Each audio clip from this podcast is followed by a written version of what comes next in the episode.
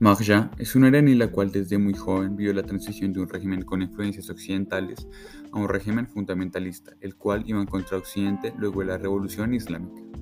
Esta generó protestas masivas, las cuales lograron derrocar al Shah, imponiendo así el Islam drásticamente.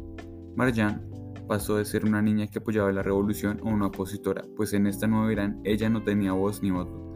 Las mujeres eran literalmente objetos y, aunque en en Irán la democracia no era un pilar, pues por lo general eran gobernadas por monarquías, realmente la voz de todo el pueblo no era representada.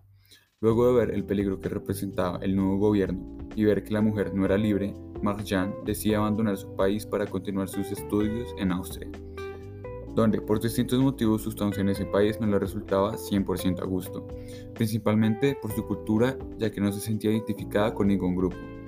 Esta decide regresar a Irán, la guerra había terminado, pero la represión seguía intacta, en especial para las mujeres. Marja, luego de pensarlo varias veces, decidió mudarse a Francia, en especial por un altercado que pasó en una fiesta, en el cual la policía iraní, rápidamente fomentando la represión, entra a una casa en la cual había una fiesta. Ahí muere un joven. Este suceso marcó a Marja y la impulsó a mudarse a otro país. Realmente la participación política prácticamente no existía. Este gobierno perseguía a sus opositores y si no estabas de acuerdo simplemente te mataban, torturaban, encarcelaban, demostrando que para ellos lo más importante era permanecer en el poder.